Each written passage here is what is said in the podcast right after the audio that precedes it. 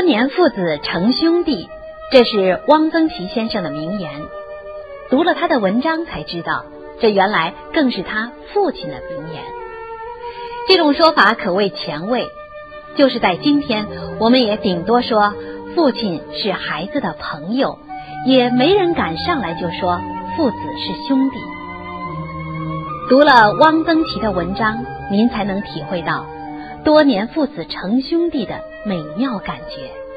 有这样的一个兄弟，真好。观众朋友，今天我们就为您选取了汪曾祺先生的作品《多年父子成兄弟》。文章选自《亲爱的爸爸妈妈》。当代文坛上能同时在小说和散文两块田地里经营且自成一家的并不多，汪曾祺先生算是其中的一个。汪曾祺先生是公认的文体家，不仅能写一首优秀的小说，还能写一首漂亮的散文。汪氏散文可以称得上真正的文人散文。他的散文没有空泛的好为人师的大道理，也少有宏大题材，流淌在字里行间的都是文人的雅趣和爱好，弥漫着文人的情调。如果说读汪氏小说，我们感受到的是诗意，那么读汪氏散文，我们享受的则是闲情逸致。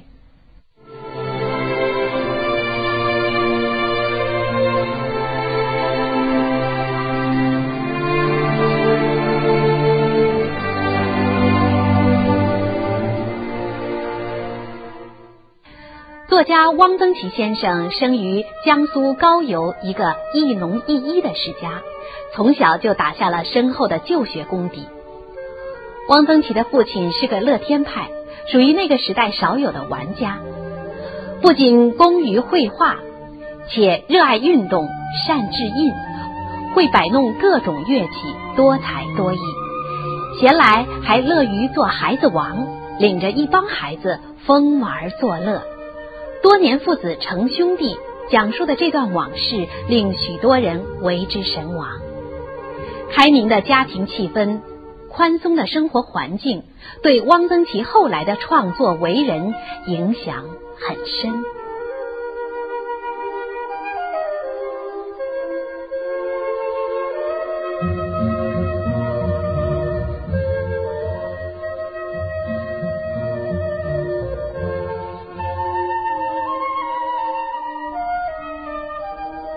这是我父亲的一句名言。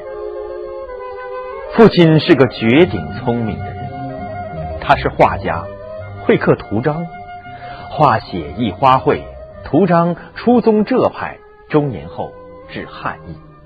他会摆弄各种乐器，弹琵琶、拉胡琴儿，笙箫管笛无一不通。他认为，乐器中最难的其实是胡琴儿。看起来简单，只有两根弦儿，但是变化很多，两手都要功夫。他的胡琴儿音色刚亮，胡琴码子都是他自己刻的。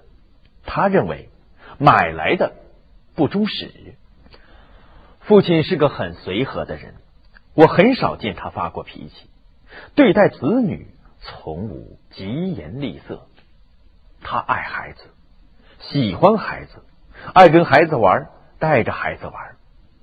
我的姑妈称他为“孩子头”。春天不到清明，他领一群孩子到麦田里放风筝，放的是他自己糊的蜈蚣，是用染了色的绢糊的。放风筝的线是胡气的老弦，老弦结实而轻，这样。风筝可以笔直的飞上去，没有肚。用胡琴弦儿放风筝，我还未见过第二人。他会做各种灯，用浅绿透明的鱼鳞纸扎了一只纺织娘，栩栩如生；用夕阳红染了色，上深下浅，通草做花瓣，做了一个重瓣荷花灯，真是美极了。用小西瓜上开小口，挖进瓜瓤，在瓜皮上雕镂出极细的花纹，做成西瓜灯。我们在这些灯里点了蜡烛，穿街过巷，邻居的孩子都跟过来看，非常羡慕。父亲对我的学业是关心的，但不强求。我小时国文成绩一直是全班第一，我的作文实得佳评，他就拿出去到处给人看。我的数学不好，他也不责怪。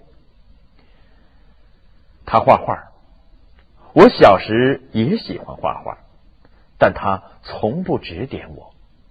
他画画时，我在旁边看，其余时间由我自己乱翻画谱瞎抹。我对写意花卉那时还不太会欣赏，只是画了一些鲜艳的大桃子，或者我从来没见过的瀑布。我小时字写的不错。他倒是给我出过一点主意，在我写过一阵《龟峰碑》和《多宝塔》以后，他建议我写写张猛龙。这建议是很好的，到现在我写的字还有张猛龙的影响。我初中时爱唱戏，唱青衣，我的嗓子很好，高亮甜润。在家里，他拉胡琴，我唱。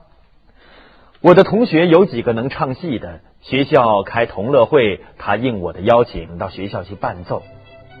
父亲那么大的人陪着几个孩子玩了一个下午，还挺高兴。我十七岁初恋，暑假里在家写情书，他在一旁瞎出主意。我们的这种关系，他人或以为怪。父亲说，我们是多年父子。成兄弟，我和儿子的关系也是不错的。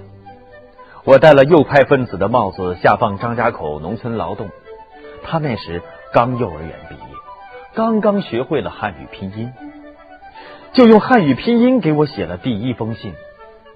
我也只好赶紧学会汉语拼音，好给他写回信。对儿子的几次恋爱。我采取的态度是闻而不问，了解但不干涉。我们相信他自己的选择，他的决定。最后，他悄悄的和一个小学时期的女同学好上了，结了婚，有了一个女儿，已近七岁。我的孩子有时叫我爸，有时叫我老头子。连我的孙女也跟着叫。我的亲家母说：“这孩子没大没小。”我觉得，一个现代化的、充满人情味的家庭，首先必须做到没大没小。父母叫人敬畏，儿女笔管调直，最没有意思。儿女是属于他们自己的，他们的现在和他们的未来。